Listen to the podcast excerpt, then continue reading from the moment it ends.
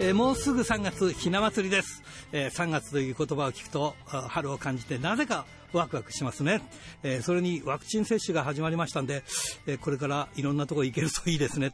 目指せ69キロひらがなの荒井圭です。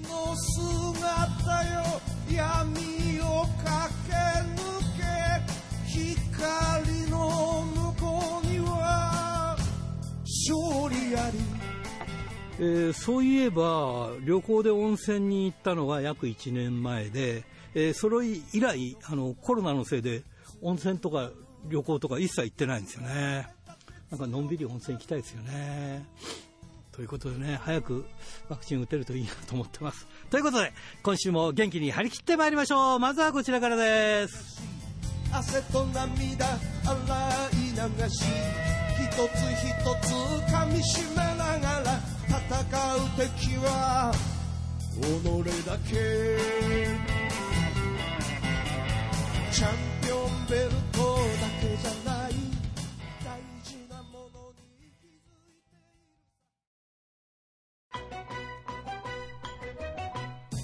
いる。ラジプロリレーバトル。え今週のリレーバトルはフリーダムズカムイ選手から山下里奈選手へのバトンタッチです。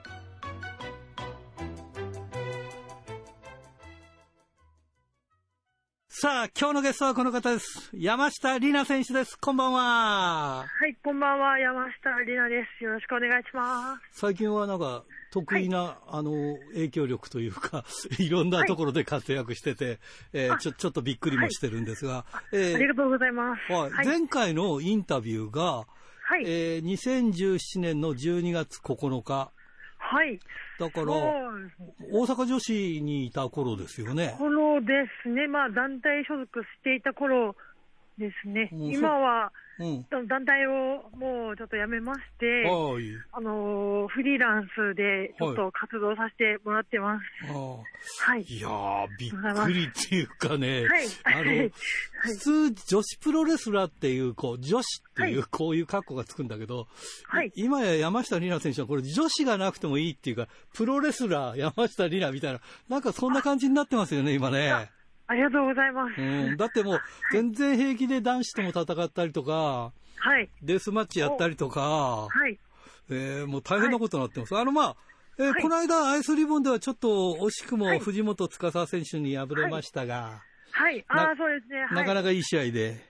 はい、あ、ありがとうございます。どうでした？チェックしていただいて。いや、あのー、その、今おっしゃっていただいたように、あの、女子っていう枠をもう、あの感じさせないような、って言っていただいたんですけど、はい、あの藤本司とのシングルマッチは、あの特に女子プロレスを楽しんだなって思いました。すごい、本当にですね、あの、いろいろはいろいろ細かく発信もしてたんですけど、はい、あの、こんなに、あの女子プロレスを堪能できるなんて、もう本当に、やっぱりすごい、選手ならではの贅沢だなって。ああ、なるほどね。はい。これは本当、なんか、やっぱ男子の方が当たりが強いだろうとか、結構、結構、やっぱ男子の方が楽しいでしょとか、すごい言われるんですけども、うんうん、なんかこれ、これはもう男子選手にはもう分かんないですね、この楽しさは。でだからもう、私、なんか女子でよかった、女子プロレスしてよかったなってすごい思うような一戦でしたね。ベルト取れなかったですけど。ということは、はい、これからも挑戦し続けるっていうことになりますかね。いや、もうもちろん、もちろん、あの、もう、あの、後楽園とかどっかメインで藤本司から完璧にスプラッシュマウンテンにスリーカウント取るまでは、うん、もう挑戦し続けます。結婚しないでくださいみたいなこと言ってるじゃないですか。あ、言ってます、それまで藤本さん結婚しないでくださいって言って。まあ余計なお世話だよっていう感じだよね。はい。はい、そうですね。これからね、あの、藤本さんには今までいっぱい、あの、余計なお世話だよってこといっぱい、あの、なんか、ちょいちょいちょいちょいからかわれてきたんですけど、これからもっとね、いっぱい、そういうところでも攻めれ、攻めて、攻めて遊ぶ、遊ぶじゃないけど、もっと攻め込んでいきたいなって。違う角度からも。うん、どどうなんですか、やっぱり、えー、藤本選手っていうのは、やっぱりチャンピオンっていうか、まあ、はい、まあ、団体でもまあトップですけども、はい、やっぱりなうまうまいんですか、それとも、はい、えー、その、山下選手から見たら、どういうところがすごいんですかね？うーん、そうですね。何がすごい、ついやつ強いし、うん。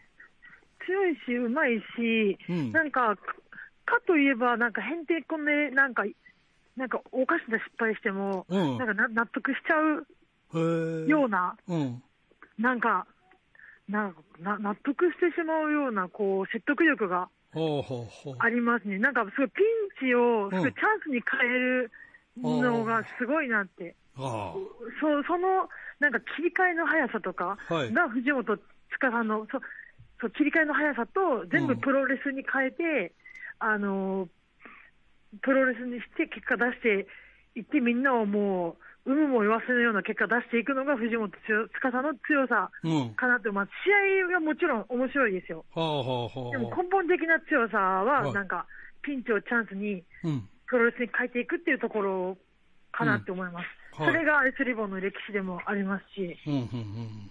ぜひ、ええー、チャンピオン、はいベルト巻いていただきたいと思うんですが、はい、頑張、頑張ってください。ありがとうございます。はい。それでね、はい、まあ、最近こう、山下里奈っていうと、まあ、そういう戦いもあるんですけど、はい、デスマッチの部分がすごいこう、はい。こう、フューチャーされてるっていうか、ああ、そうですね。はい。これなんでなんでデスマッチやろうと思ったんですか、これ。いや、でも自分では別にやるつもりは最初はななく、く、はい。なく、あのーなんかよ、レフェリーの吉野圭吾さんの自主工業で呼んでいただいて、うんそこでハードコアをして、うん。すごい、おお、楽しいってなって、そこから徐々にって感じです。だから、あの、本格的にフリーダムズに参戦して行ってっていうのは、ここ2年ぐらいなので、はい。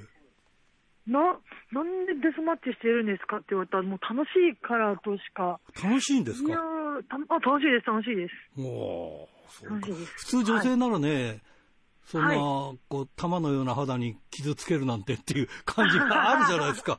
はい。ねいやー、まあ、でも、プロレスしてる時点でもああ、そっか。う、なんかねって、私は私は思うんですけど、でも、その中でもやっぱり、デスマッチはまた違ってくるのあで、あ、はいはい。そう、まあ、楽しいけど、あんまりおすすめはしないですね。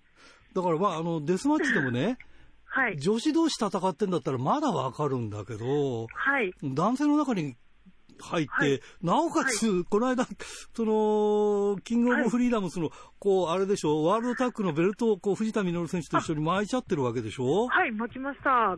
が頑張りました。ねえ、すごいはおめでとうございます。ありがとうございます。いやいやいやいやいや、どう、どう、だって相手だってマンモス、はい。佐々木、ビオレントジャックでしょ、はい。男子のデスマッチファイターでも、それはなかなか取れるもんじゃないのに、まあ、男女のこう差をつけるのはあれですけども、まあ、一回でも負けてるんですうよね、挑戦ん、うん、はうん。でもその時になんか、あの、なんか、ももしかしたらいけるんじゃないかっていうものがあって、はい。で、それきっかけでまた、あの、フリーダムズにはまた参戦い、はい。させてもらうようになって、はい。で、今回のベルト取れたなので、ななんでしょう、あれ何の話だっけ？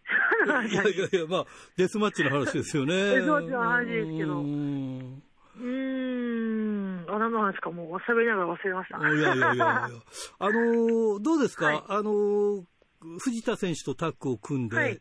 えこれはやりやすいですか、え、も、あのーすごいやりやすいです。やりやすさしかないです。私本当に、なんか、たまに、あのーなんかい、いてほしいとこにいたり、来てほしいとこに来てほしい、いてくれたり、たまに邪魔なとこにいたりもするんですけど、なんか、なんか全部、ピ、ピースがうまくはまっていくような感じが。なるほどね。うん。うんより正解に近づいていくような感じがします。藤田さんと組んでいると。まあ、タッグでベルト巻いてますけど、まあ、はい変な話、シングルはどうですか、杉浦選手に挑戦するとか、ええあ、そうなんか、まあ、そそこまではま。まだそこまではない。ええはい、タッグをもう防衛する、もう次の対、次の防衛戦の相手誰だろうみたいなのを、をドキドキしながら考えていて、うん。なんか、言いづらいか これ、でも藤田選手とのね、これタッグだと、ら。はい。お互いなんかこう、まあ男子同士だったら、こう、あうんの呼吸でってのもあるんだろうけど、はい。やっぱりなんか、どうなんだろうね、その、その辺のこう、こう、いいろいろいろ役割みたいなものってのは。はい。あのー、藤田さんが、うん。結構女子同、女子とのはいはい。対戦もすごく、あのー、女子選手との試合とか、はい多くてですね、はいすごく。なんか、分かってらっしゃる。ああ、そっかそっか。はい。すごい助かります。うん。で、自分はもう本当にがむしゃらに行ってるので、うん。それをサポートしてもらってるかなって。ああ、なるほどね。はい。でも、あれですね、ある意味、はい今、女子プロレスラーで、ある意味で一番輝いてるのは山下里奈選手ですね、これね。これは間違いないですよ。お、ありがとうございます。またはいちょっとスターダムとは若干違うんだけど、はい。うん、これはこれで、なんかあのうん、なんでしょうう。ん。鈍く光る感じ。いや、まあ、ですかねっていうか、まあ、好みの問題かなっていいう。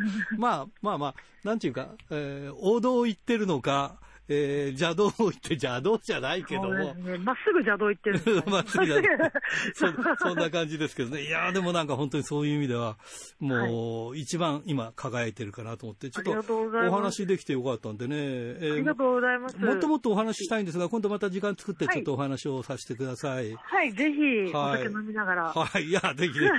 飲みたいそそれいいね、飲みながらということでね。ははいい、じゃあ最後になります。次はどなたを、あの、ご紹介していただけますでしょうか？はい、あの、血の一押し、はい。アイスリボンの真城勇気はい。という、まあ、若手ではいすけども。はい、はい。ありがとうございます。えー、それじゃあ本当に最後になります。全国のファンの皆さんにメッセージをお願いします。はい、えーと、デスマッチだけではなく、熱い女子プロレスも、えー、カードのぶつかり合いのプロレスも全部楽しいので、ぜひ会場へお越しください。よろしくお願いします。春日はい、こんばんは。よろしくお願いします。えーっと、おはがき来てます。ありがとうございます。ちょっと読んでいいですか？はい。えー先週の春日のコーナーの話は、えー落語についてだったので楽しかったです。あ、よかった。私も寄席が大好きで、えー関東に住んでいた時は上野の、えー鈴本演芸場で昼席を聞き、えーその後後楽園ホールへ行きプロレス観戦というパターンが最高の一日でした、えー寄席は落語の他に紙切りや講談手品コント、えー、お神楽などもあるので、えー全く飽きなかったですね。ということでこれ小樽の、えーラジオネーム黒潮太郎さんからいただいております。ありがとうございます。はい。ということで。なかなかそうそう、だからね、いろいろ楽しめる場所ではあるんですけれども、はいね、今、ソーシャルディスタンスもあるし、はい。えー一応、緊急事態宣言も明けてないので、はい。ちょっと外には出にくいんですが、はい。早く大っぴらに遊びに行けるようになりたいなって。そうだよね。うん。ワクチンが少し回ってきたら、またあの GoTo とかやりたいみたいでね、そうですうねん、。そうなったら温泉行きたいなって、しさっき番組の中で喋ってたんだけどさ、うん行ってないよ、温泉なんかも全然。うん、私も旅に出たいです。ああ、そうだよね。はい。だから仕事でも旅ないわけでしょ？そうですね。うん大阪遠征とかもだいぶ減っちゃいましたよああ、ね。そうだよな。大変だよな。いや、もう本当にまたこうやってため息作る話になっちゃいますけどね。うん、お北海道来たらいくらぐらいはいつでも食べさせれるのにね。あ、はい。じゃあいっぱいご飯食べられるように、あの、膨らましときますね。胃ね、袋うん、いいですよ、全然。はい。今高いんだけど、いくら？あ、そうなんですか？うん、高くなってます、いくら。じゃあなおさら食べなきゃ。なんだよ、それ。はいはります。い。はい。今日は？ということで、はい、新井さん。はい。えっ、と、今週末はプロレスの大会、私は試合なくって、はい。来週もないのかな？再来週もしかしたらないかもしれない。うんうんうん。っていうぐらいに、ちょっと試合の感覚が空きそうです。あららららららら。うん。何してんの、その間は。勉強しましょうかね。ああ、まあ、それはいいことだね学生。ですし。ああ、それは、はいそれはいいことだね。はい。うん。もうお仕事ない間は自分を高める時間に使ああ、いいえるのかななあそれはいい思ってなあ 俺ももう先は短いけど、やっぱり自分を高めるってことは、賛成ですね。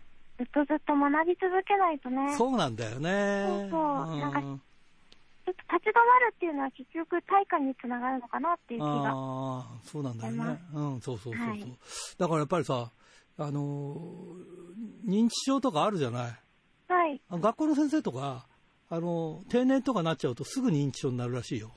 ああ、そうなんだ。うん、だからちょっとインテリジェンスのある人は危ないっていうからさ、だからやっぱりず,、うんずっと学び続けてるといいかもしれないね。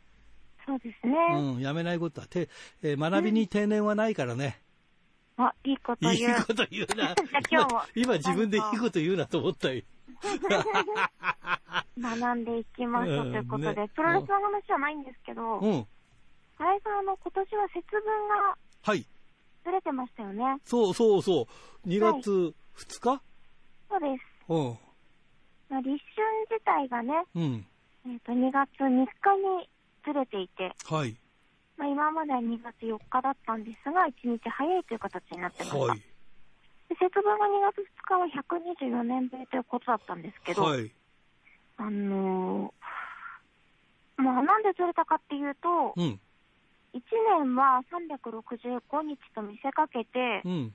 実は365日と、うん。えー4分の1日ぐらいっ。ていうので、毎年ちょっとずつこうずれてきてしまって、はい。実際修正するためにウルー年入れてみたいな。はい。でもウルウルー年も4年に1回必ず入れるわけじゃなくって、みたいな。はいはいはなんで結構いろいろ調整してるんですよね。い。うん、そうだっていうね。ので、うん。あの、二十四節気でいうとこの施設、えっ、と、立春が動いて、うん。で、それに伴って節分も動くみたいなうん。感じになってるので、うん。私はあの、昔の暦の二十四節気うん。も、いつもの年と比べるとちょっとずれてるんですよね。ああ、そうなんですか。そうなんですうよ。二十四節気って言って思いつくのが、まあ、立春。うん。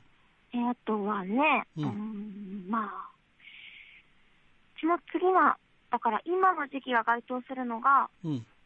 雨水っていう、うん。雨水って書くんですけど、はい。今の時期はその雨水の時期なんですね。ははあはあ。雨水って言うけど、うん。雨全然降らないから、それが本当にね、うん。雨水が当てはまっていれば、うん。山火事ももうちょっと落ち着くのかなってい ああ、うそうかそうか。とそうだなころもあっ。たりうしてね。ん。で、まあ、二十四節気のズレがちょっとずつ生じてる中で、はい。もう終わっちゃったんですけど、うん。あの、カワウソっていう動物はいが。登場する暦があったんですよね。はいはいはい。はい。っていうのは、あのー二十四節気をよりもっと細かく分けた七十二項っていううん。昔の暦がありまして、うん。で、えっと、雨水っていう時期も、うん。まあ大体5日間隔で3等分されるわけですよ。うん。うん。で、えっと、一番最初、まあ前半の5日間、うん。諸節って言われるところですね。はいはいはい。諸項と言われるところが、うんうん。今年は、あ、今年というか、毎年そうなんですけど、うん。カワウソっていうものが登場する、うん。えっとね、脱菜魚っていう。おうそう、あの、お酒の、山口のお酒の脱そう菜のなんでねす。。ねはいうんうん、そうそうそう脱。菜ってね、うんカワウソの祭りって書くんですそうよね。そうそうそう。山口の岩国だったかな、うん。のお酒、有名な。うん。はい。誰かあの、俳人の配合にもなってるね、脱菜ってね。素晴らしい。その通りです。ね。うん。正岡式です、ね。正岡式ですか？はい そうですよね。はいはいであの、は脱菜っていうのは、うんその、カワウソがい。うん。お祭りをしているように見えるシーンがあると。おうほうどういうほことかっていうと、う。はい。カワウソって一回捕まえた獲物をうん。こう並べるへえ。という習性がある。お店にお店出すんだ。そうそうそう。っていうのを、うんまあ、あの、イメージして、うん。書物をこうやって並べるはいはいはい。ことを脱菜って呼んだりするんです。はあ、はあ、なるほど。はい。なので、あの、正岡式はですね、はい。自分のことを脱菜書店、あ、うん脱菜書屋主人、うん。書店の主人っていうふうに言って、うん。で、まあ彼の命日、うん。あ脱菜期って言われるああ、すごいなってことがある。まあこれは9月なんですけど、うん。っていう。ちなみにカワウソって、うん。カワウソって言うじゃないですか。はいはい。どういう意味かわかります？いや、それはわからない。あ、これはね、私もあの、蚊は嘘って言うから、なんか騙したりするのかなと思ったら、うん、意外とあの、間違ってなくって、うん、っていうのは、あの、タヌキとかうん、キツネと同じように考えられてて、昔から。うん、人を化かしたりうん、すると言われていたので、うん、まあ、川に住む嘘をつく生き物ということではなくって、うん。川に住む恐ろしいものっていうことで、川遅っていうとあころから川嘘になったらしいですよ。あ、ああ、なまったんだ、それが。はい。あほほほ。なんていううね。ん。まあちなみにこの七十二項っていうのはう、ん。日本バージョンと中国バージョンがありまして。このカワウソっていうのが登場する、まあ、脱菜うん。の暦があるのは中国バージョンの方ですね。ああ、そうなんだ。うはい。ーん。いや、でも今日、あれだね、いろんな話を聞いてさ、えー うちの父親の命日が、なんと2月29日、4年に一遍ウルー年なんだよね。あ、そうなんですね。だから今、命日の話も出たからね、えーまあ、28日にやるんですけど、ちょっとなんか、こう、えー仏前に、仏前じゃないけど、俺のとこ、えー何か飾っ飾ってあげようかなと思いました。はい。親孝行したいなと思いました。いや、はいすごいですね、今日ね、アカデミックな話でね、素晴らしいということで、えー学びは一生続けられますから、皆さん、頑張りましょう。ということで、はいまた来週もよろしくお願いします。はいはい、失礼します。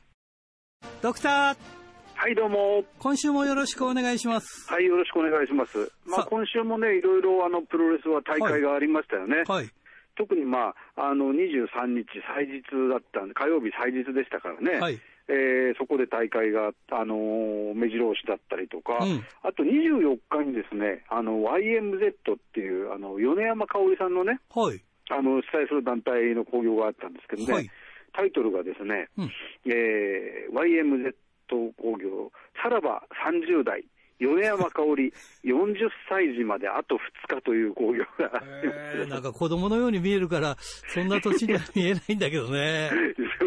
いやー、40歳かいっていうようなうね。んだけどあの方がね、まだ18歳とかだった頃から我々見てますけども、ねか確かにそれからもうね、20年以上経ってるってことなんですね。で、おまけに、あの、なんか引退するとかしないとか、なんかね、ありましたからね。いろいろありましたよね。ねうんだけどもね、あの、なんて言うんでしょう、自分での興行でのそのコミカルなキャラクターから、えー、スターダムでのバイプレイヤーまで、このね、このところこなしてるわけですからね。そうですよね。そこを考えると大したもんだなというね。まあ、そうですね。まあ逆に言うとね、やっぱりその、そういう方が引退してしまうのはちょっと惜しかったかなというところもありますからね。うんこれでよかったのかもしれませんけどね。あの体で JWP の無差別級を持ってたんですもんね。はいはい。ね、やっぱり今でもね、動きはいいんですよね。うんえーそこはね、大したもん、さすが40歳児という 感じが。そこか。ええうんええ まあそういう人言ってる言ってる前に私どもももう50歳児ですからね。いや、僕なんかもうあの、ワクチンは4月からもう、高齢、高齢者の枠で受けられますよ。いやいやいや、本当に。なんかそんな話になっちゃそってんな話になっね。ちゃうんですね。はい。えーそんなこと言うと、なんか前、ちょっと前も須山さんに、あーなんか自分のブログに書いてますけれども、うんあの、近頃良かったことは、あの、映画が安く見られることなんて言ってましたけど、シシニア料金で見られるなんて、よくわからないことを喜んでましたけどもねなる。ほどね。まあ、そんなこともありましたけども、はいえー私が見に行ったんですね、2月23日、はいえー大日本プロレスのですね、はい昼工業えー新木場ファーストリング大会ということなんですね。はい。えー、とこれはですね、この大会は、えーまあ、まず、えーメインは、えー BJW の、はい。えータッグタイトルマッチということで、はい現チャンピオンである飛燕はいこと川上隆一選手と菊田選手はいのチームに、えー前チャンピオンである、えー野村拓こと野村拓也選手と阿部文則選手が挑戦するとはい。いうカードだったわけですね。はい。まあ、それ以外にもですね、例えば、あの、そのセミファイナルには、えー、セミファイナルとセミ前にはですね、えーと、一期当選直前ということで、はい、えー、一期当選に出場するデスマッチレスラーの皆さんがですね、6人タッグで激突するタッグマッチが2つあるというですね、うん、あの意外と豪華なえー、カードということになると思うんですけどね、はいはい、まあ、だけどもね、あのしばしばね、あのデスマッチの場合にありえますのはね、その大きな、まあ、紀藤戦もそうですけども、大きなタイトルマッチだとかがある前の、いわゆる前哨戦になるカードっていうのは、はい、まあ、あのアイテムといいますかね、その大きな仕掛けをややセーブしますからね。はあはあまあ、それを、あのなんて言いますか、そのえー、タイトルマッチだとか、大きな、えー、リーグ戦だとかっていう前に、えーまあ、前哨戦として使う場合には、なんていうか、そのえーまあ、あんまり大きい大きいものを使ってもあの、本戦が霞んでしまうというところもあるんでしょうけども、はい、そういうそういうところがあって、例えば TLC マッチですね、はい、TLC ってあのテーブル、えー、ラダー、チェアとかですね。うん。それから、えー、ユース鉄線ボードマッチとかですね、うんえー、そんな感じにややなりがちというところもあるんですけれども、はい、まああのー、近頃、その週刊プロレスでね、その蛍光灯を使うのがどうかとか、アイテムがどうかってお話があったように、はい、まあ、ちょっと、あのー、話戻ってしまいますけれども、えー、結局やっぱりその、何を使うかというよりは、どう使うかというところでね、うん、えー、なんというか、お客を、えー、喜ばせたり、驚かせたりっていうところが実際にはあってほしいと思うんですよね。はい、あのなんていう一時期ね、その、えー大日本でもその伊藤隆二さんの作る仕掛けって、すごく大きくなったことがあって、はい、例えばあのコーナーにですね、えー、っとね、横幅1.5メートル、縦2メートルぐらいのですね、はい、大きなこう、えー、お好み焼きのしゃもじみたいな形のですね、はい、えー、ボードがあって、これが、えー、こう、蝶つがいで釣り上げられていて、はい、で、そこに、あの、ヘラの、その 広い部分に蛍光灯がついてるわけですよ。で、それでコーナーに押し込められると、それがバタンと落ちてきて、はあはあはあ、ぶつけられた選手にごと、こう、閉まるという、閉じるというね。なんとなくイメージわかりました。あの、蝶つが、え蝶つがでパタンとなるわけですね。そうですね。まあ、なんて言うんでしょう。あのーうん、野生動物の穴みたいな感じああ、そういうことなんですね。ええ。まあ、そういうのにね、あの大きなものを作った時代もありましたよね。あ,、はいはい、まあ、あとは伊藤選手、一時期使ったのはね、その、えー、有刺鉄線をこう、蜘蛛の巣みたいにしてね、はい、入場の時からこう背負って出てきたりとかね、うん、そういうのもありましたよね。はいもともとね、あのえー、伊藤選手はあの自分が名イベンターになる前から、そのえーアイテムを作っていたというね、ところがありますからね、まあ、それは、はい、あの、大学の工学部出身だったからっていうのもあるのかもしれませんけども、はい、まあ、そういうところがありましたんでね、まあ、そういう大きな、えー、アイテムに一時期走ったこともあるんですけれども、うん、まあ、最近あんまりね、そういう大きな仕掛けをね、しなくなりましたからね、やっぱりその辺も伊藤選手が、その、自分の表現力でそういうものは補えるということに気づいたからなんじゃないかと思ったりするわけなんですよね。ね。うん、えーまあ、ということで、それで、えーと、今回はそのセミ前の6人タッグ、あその前にありましたね、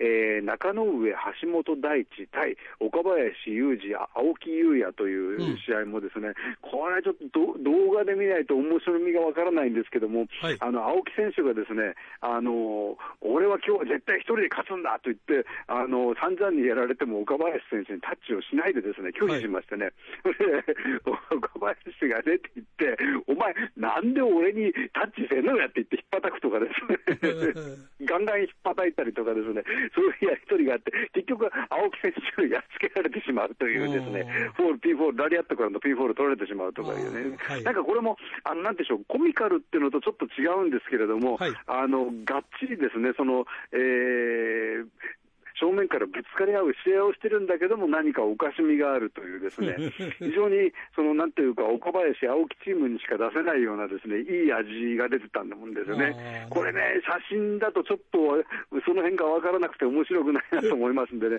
あの、機会があればぜひ、あの、リスナーの皆さんも動画で見ていただきたいと思うんですけどもね。ねえーはい。それからあとはですね、それで、えーデスマッチのシックスメンタッグマッチが2つあって、藤田稔、沼澤邪気、石川祐希、対星野勘九郎、兵藤明、えー上谷秀吉という、はい。まあ、これが、えーセミ前ということになりますけれども、まあえー函館出身、石川祐希選手が、えーまだそのデスマッチファイターになって間がない、えー兵藤明選手に、え1年余りのその、えーアドバンテージを見せて勝つという試合だったんですけどもね。はいあのーなかなかやっぱりそれぞれあの味わいが違いますよね、例えば藤田稔、沼澤邪気、岩えー石川祐希という、うんあの3人を見ても、ですねちょっとなかなかこういう取り合わせはあのよく考えたなという感じがしますよね。はい。あの老快であのくせ者の藤田稔あり、それから、えーここのところ、まあ、一番昔からデスマッチをこの中ではしている沼澤邪気選手あり、はいそれから、えーフレッシュな石川祐希ありということでね、はい。えーまあ、こういうところもなかなか面白いなと思ったりとか、それから、あまあ、結果はですねこれ石川選手が、えー兵藤選手に、えー勝ちましたけれども。えーそれでセミファイナルでは、えー塚本、伊藤隆二、ビオレント・ジャック対、えー宮本優子、高橋正也、ドリュー・パーカーというですね、はい。まあ、ドリュー・パーカーがあのラダーの上に激しい落とされ方をして、ですねあのそばで見てた橋本選手はですね思わず、はい。あ肩大丈夫かなと言って飛んでったというような、ね、試合でしたけれどもね、はい。まあ、そんなあの激しい試合もあり、それで結局、ちょっと時間がなくなってきてしまいましたが、そのメインですね。あのーこのところですね、その飛燕の、えーお二人はですね、えー急所打ちを汎用したりとかですね、はい。えー汚い戦い方といいますかね、そのはいダーティーファイトで、えーベルトを取ったわけですよね。はい。で、それに対して、あのーまあ、野村拓也選手はああいうああいうやり方しか使えないのかと言ったり、うんまあ、ネットでもですねあのファンの人たちも、なんかこう、えーいわゆる悪党をやろうとしてるんだけれども、えーなんかななりきれなくてですね、えー似合わない感じもするとか、そんなことを書かれてたんですけどね、はいまあ、その、えーまあ、えーリマッチというのがどうなるのかってことをちょっと、あのー非常に気になってたんですけどね、はい。これはですね、あの前宣伝といいますかね、例えば、あのまあ、じゃあ、飛燕の2人が、じゃあ、お前、今度、あいつらの土俵でやってやる、あの反則なんか使わないで、堂々と勝ってる。って、例えば言うとか、はい。えーあるいは逆に野村拓也がどういう手を使ってでもあいつらに勝ってやるよとか、そういうですね、あのなんて言うんでしょう、前宣伝といいますかね、はい。えー心意気が見られる場所がなかなかなかったんですけどもね、はい。今回はですね、あの全く反則というか、急所打ちの攻防とかはなしで、ほうほう。あのですね、これ、ネオバチバチとでも言うような、あのね、非常に本当に面白いというかですね、はい。えーちょっとタイプの違う、えーまあなんて言うんでしょうね、UWF でもないし、キック中心でもあるんですけど、まあ、菊田選手もキック使いますからね、はい。ちょうど先週ですけれども、あの田中稔選手がね、はい。えー今回、グレートに入団したんでしたっけ、でそれでその時に、えーまあえーかつて UWF が、えー長い時代ムーブメントを作ったように、もう一回最後の仕事だと思って、えー若い人たちにその熱狂を味わわせたいんだと、若い選手たちにと、うんはい。いうことを言ってましたけれども、まあ、その前にもうこの人たちがですね、あのすでに実現してしまってるのかなっていう感じぐらいのいい試合だったんですね。それは見たかったですな。ええまあ、だからね、この先まだこの対決あるでしょうからね、はい。えーちょっとこれをね、ぜひ、えー注目して皆さんも見ていただきたいなというふうに思いながら、えー非常に期待しております。はい。ということで、今週もどうもありがとうございました。ありがとうございました。おはがき、ルチャリえー、ラジオネーム、門別市、えー鉄道オタクくんからですね、えースターダムの1.17後楽園でのジュリア VS トーラは、まあ、すごかったですわ。えー史上初めてリングに狂気として瓦を持ち込んだ、えージュリアさんはさすが松戸憲法会、かっこ、えー木村花さん。だけありますな。だって、瓦を出してきたところで、えー引き出しすごいなと思いましたなということで。そうですか。えーすごかったんですね。はい。えーね、木村花さんもね、もう今いないからな残念ですね。はい。えー、ちょっと、これは、千歳市ラジオネーム、大和武さんからですね、新井さんこんばんは。こんばんは。えー2月20日、大日本プロレス東京後楽園ホール大会が無事開催されました。えーメインイベントの BJW 認定デスマッチでは、えーチャンピオンの塚本匠選手が星野勘九郎選手を下して、えー初防衛に成功しました。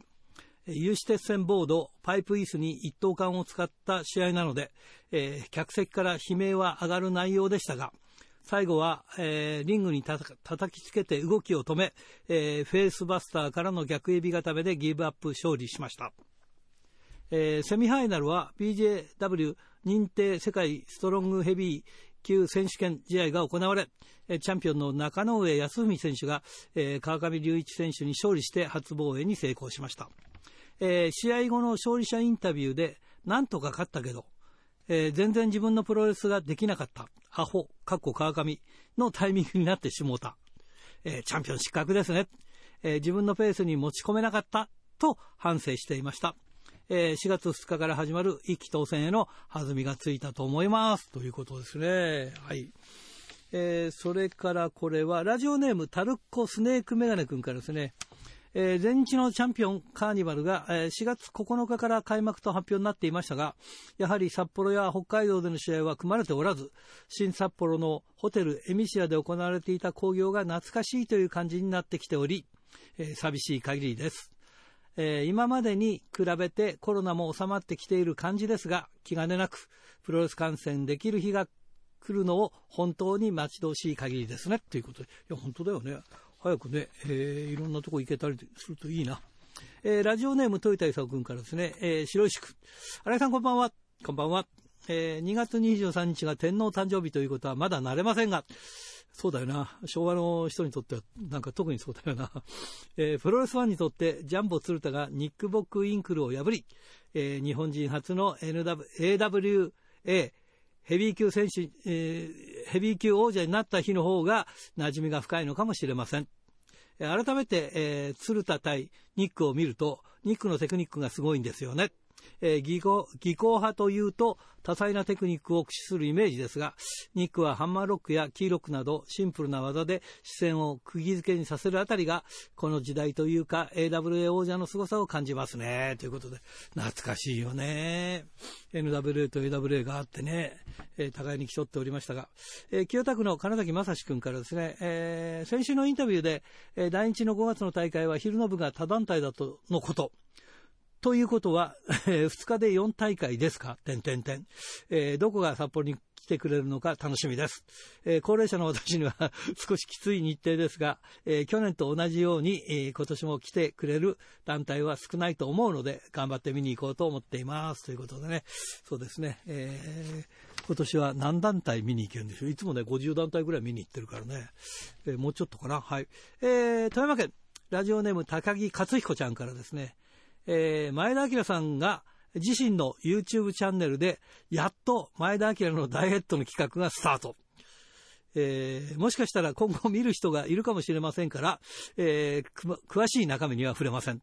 いやー、前田明のいろいろな数値、すごいなーかっこ笑いということで、どんな風にすごいんでしょうか？体重がすごいとか、えー福井がすごいとか、脅威がすごいとか、そういうことなんでしょうかね。いやー、本当にね、見てみたいなと思いますけどね。えーこれは言えませんね。えーこれは最後ですね。え、苫小牧市ラジオネームひじきさんからですね。えー今日も楽しく聞いてます。早速、クリッパーお食事券を送っていただきありがとうございます。まだまだ寒いですが、少しずつ春は近づいていますね。どうかお体ご自愛くださいますようにということでね。まあね、え苫小牧も寒いと思いますが、頑張ってください。ということで、えおはがき、ルチャリブレでした。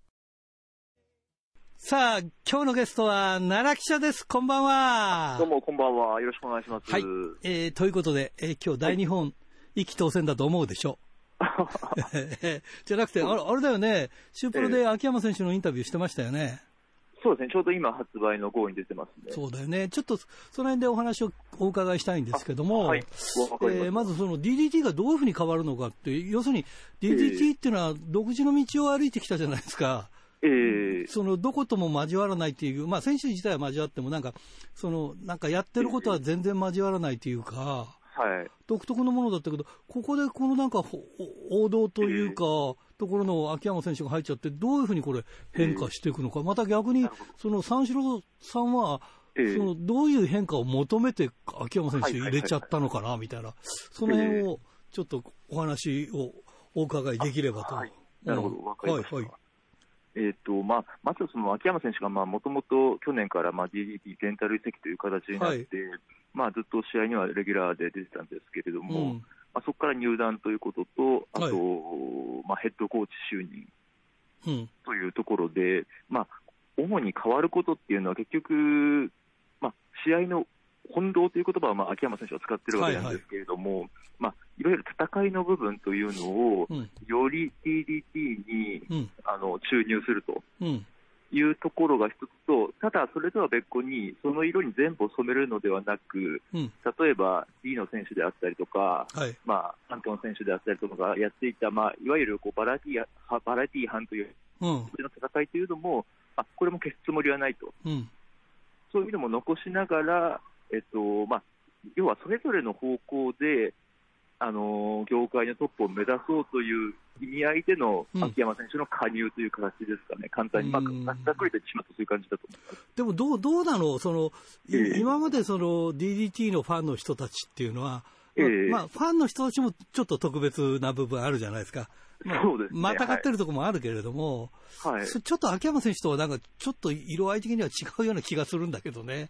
その辺はどうなんだろね。そううで。すね、うん。まあ、もともと何を好んで DDT を見てたかって言ったら、やっぱりそういったあの、まあ、楽しい部分というか、うん面白い部分、はい。表彰プロレスであったりとかっていう人がまあ中心にいたと思うんですけれども、はい。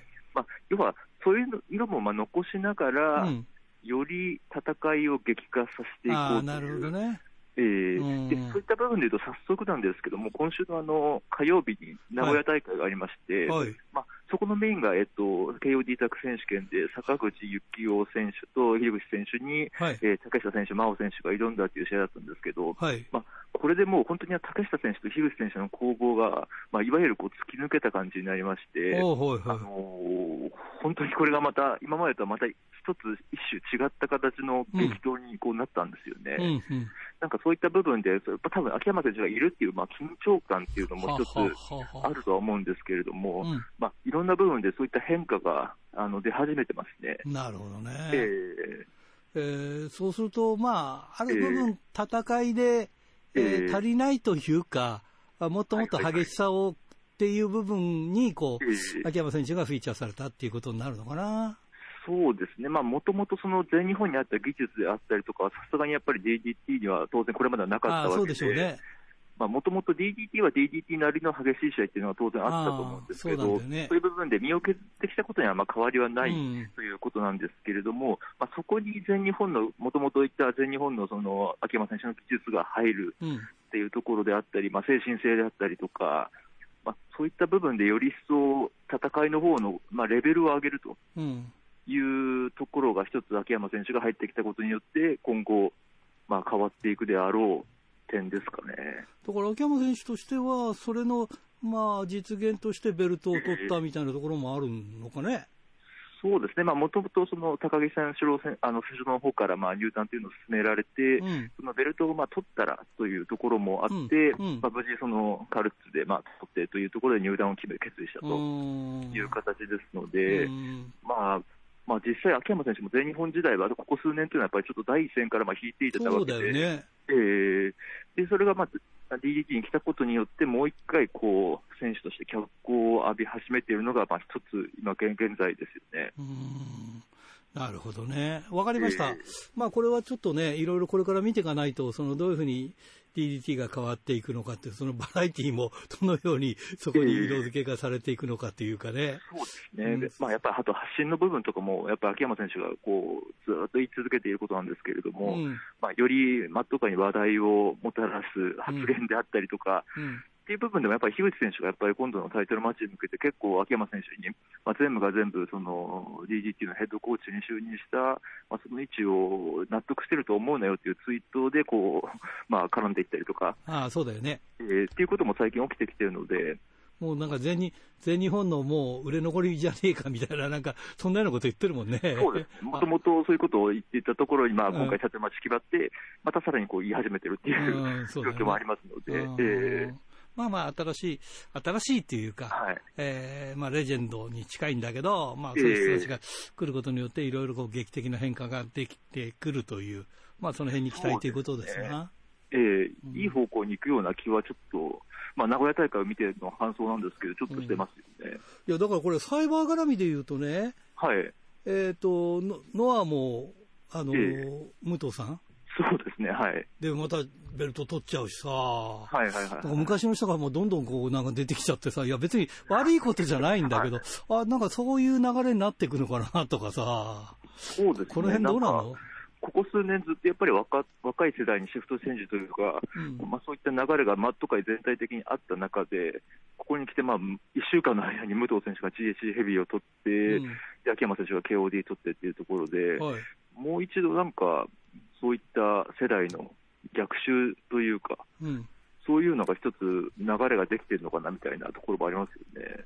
あの、ノアではね、一時ええ塩崎の戦いが良かったから、すごいはい。塩崎、塩崎って言われてて、ええ。えー武藤かよっていうのがあったんだけど、まあ、た今回の戦いではその辺は納得させられたというか、いやー、そうですね、武道館の空気的にもやっぱりあの武藤選手が勝った時の喜びというか、あの会場全体が本当にうわーってどよめきましたし、うん。祝福のムードもすごいあったので、やっぱり実際、試合で見せたっていうところは大きいんじゃないですかね。たださ、ええ。ある意味、こういう部分で秋山選手とか 武藤選手が出てくるっていうのは、ええ。こう若い人が伸びようという中で、ちょっと反則だよなっていうところもあるよね。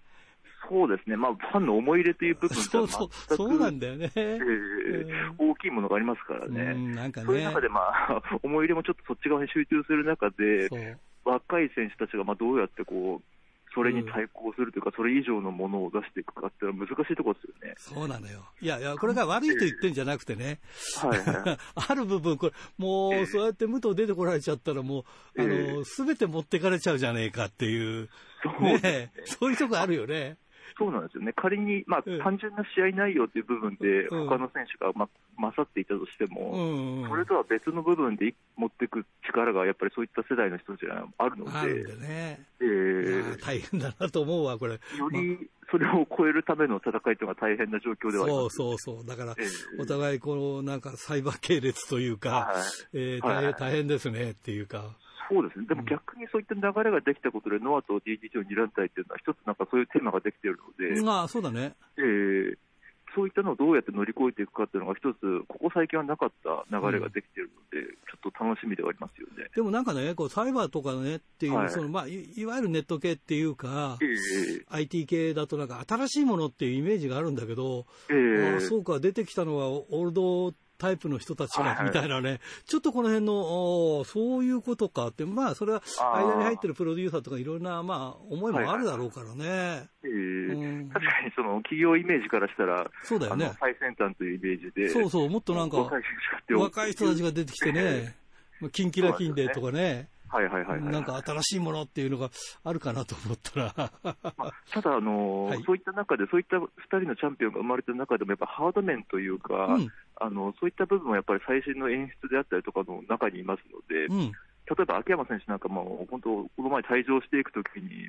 まあ、いいタイミングでイントゥーザライトが流れてとあか、あ従来の DDT となんか、今の秋山選手というのが混ざる空間であったりとか、なるほどね。えーその辺はね。そう。いう演出の中に入ってますよね、やっぱりその、それはね。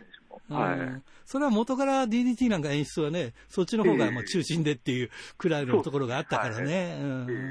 なるほどね。ええまあお互いのいいところがこう、そうですね噛み合ってるっていうことだね。はいはいはいはい。ちょっと拗ねてみたんだけど、いや、いいんです、いいんです。うんいや、新しいものも見たいよねっていうかね。うんそうですねそう、そういうものもあるのね。どの、どのぐらいのこうスパンで新しいものへの、そう。がん生まれるかっていうところですよね。つまり彼らは新しいものを生ませるための一つの礎にならなきゃいけないってことだもんね。そうですね、実際そういった形でヘッドコーチっていう意味でも技術をっていうところはあるので、うんええだから、新しい力に期待しようね。そうですねそ、それで本当にその人たちが思い入れを獲得していけば、そうだねいうと。ころですよね。はいわかりました。じゃあ最後になります。えー、一期当選、どうでしょうか？そうですね、今回16選手、ん4ブロックというところで、あの意外と新規参入組が多いんはいですよね。はいはい。この辺どうですか、新規参参入は。そうですね、あのまあ上谷選手、兵藤選手とかとか、うん、まあ、あと笠俣選手とかも初出場、うん、石川選手も初出場というところで、はい、あのまあ、従来のそのレこれこれもまあデスマッチのレードたちと、あのあとまあジャック選手も出てたりとか、はい、あのまあ、レジェンドたちと若手世代、うん、それそれから外敵っていうところで、バランスよくここ、だいぶ16人集まったというところで、あのまあ、公式戦が3試合しかないので、各ブロック。ちょっと、あの勢いに乗った人が一気に行く可能性があるので、なるほどね。そういう意味では、そういったキャリアの浅い人たちにも、チャンスある。チャンスはあるのではないかなと思ってますけどね。うん、えー、そうか、そうか、じゃあ今回は読みにくいですね、きっとね。そうですね、単純に、えー、実力があるからといって、うん、あの3試合ということを考えると、何かの歯車がその短いスパンで狂ってしまったときに、あのー、3連敗という可能性もないとも言えないので、うん、ある分、リーグ戦だけど、えー、細かいリーグ戦だから、えートーナ、ね、トーナメントに近いものがあるっていうことだよね。そうですね。極めてトーナメントに近い、あの、リーグ戦になるという感じですよね。3試合ってことは2試、2試合勝てばなんかある部分残れそうな感じがあるんだよね。そうですね。2試合勝ってどうかっていう。どうかっていうところだもんね。えー、だから、とりあえずそこの2試合勝てるかどうかの潰し合いがすごく熾烈になるということだね。そうですね。あとやっぱりまあフリーダムスであの活躍した活躍しているあのヨレンド・ジャック選手が初参戦というところで、はい、あのまあアブドラ小林選手との対戦もあるんですけれども、はい、まあ大日本でどういう戦いを刻めるかっていうところはまあ最注目というかっていう意味、うん、部分ですよね。うん、あと上谷選手？そうですね。あのストロング BJ からあの。うんまあ、もともとストロングヘビーも巻いていた上谷選手が、うん、あのデスマッチにというところで、まあ、見どころたくさんありだね。そうですね、ちょっとそういう意味じゃ、結構焦点がいろいろあるので、うん、あの、誰が飛び出すかっていうところは、非常に重要になってくるというか、はい、色を残せるのか、残せないのかっていうところは、各選手、かなり問われる、短い短期間でのリーグ戦という感じですね、それぞれ。はい、じゃあ最後にズバリ、はい。えー、誰が優勝すると思います？そうですね、まあ、ちょっとジャック選手にはやっぱり、頑張ってもらいたい。えー、あの本当にもう、フリーダムさんの激闘っていうのは、もう皆さん見てると思うので、はい、あの当然、大日本でもあの期待されてる人は多いと思うんですよね、はい、ちょっとそういったところで、一気に大日本の景色をジャック色というか、そういったものに本当に飲み込んでしまうのではないかと。そうだね。期待もありますね。はい。わかりました。ぜひ期待したいと思います。はい、ということで、また時間があったらよろしくお願いします。はい、よろしくお願いします。はい、では最後に全国のファンの皆さんにメッセージをお願いします。はい、えー、まあ、サイバーファーと2団体がああいった形で、ちょっといろいろ激動のプロレス界になってきたので、また今後ともいろんな話題があると思いますので、それを伝えていけたらなと思います。よろしくお願いいたします。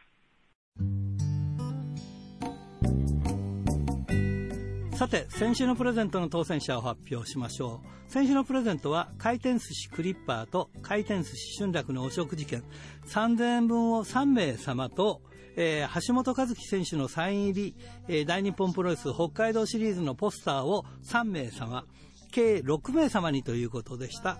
えー、当選したのは江別市伊藤康生さん。他5名様に当たりました。おめでとうございます。さて、今週のプレゼントは、苫小牧白尾に店舗を持つ、えー、回転寿司クリッパーと苫小牧の100円クリッパー、千歳苫小牧にある回転寿司春楽、そして恵庭苫小牧の宅配店、宅春楽のお食事券3000円分を3名様にプレゼントします。どしどしご応募ください。メールアドレスは rpro.hbc.co.jp ファックスは011-232-1287。宛先は郵便番号060-8501。えー、どちらも HBC ラジオ、ラジプロと書いてください。来週木曜日必着です。えー、インターネットで聞き方は HBC をクリックしてください。えー、最近ですね、雪が降ったり溶けたりして、えー、まあ、凍ったりとか、えー、変な天気が続いてますから、ぜひ、まあ、車の運転とか注意してください。それから、あの、来週はちょっと、あの、お食事券が3名ということなんで、ちょっとなかなかその苫小牧の方とか千歳の方に食べに行く方が少なくなってきてるっていう状況がありますんでね、えー、少しこれを減らして、えー、違うものを今度プラスしたりとか、えー、していきますんで、えー、ぜひその辺の、えー、ご配慮よろしくお願いいたしますということで。えー、ということで、えー、いつものようにお相手はひらがなの荒井健でした。今日は後ろの方時間たっぷり余ってしまいました。ということで、また来週まで、さようならそれから君が目を覚まし歩き始めた年を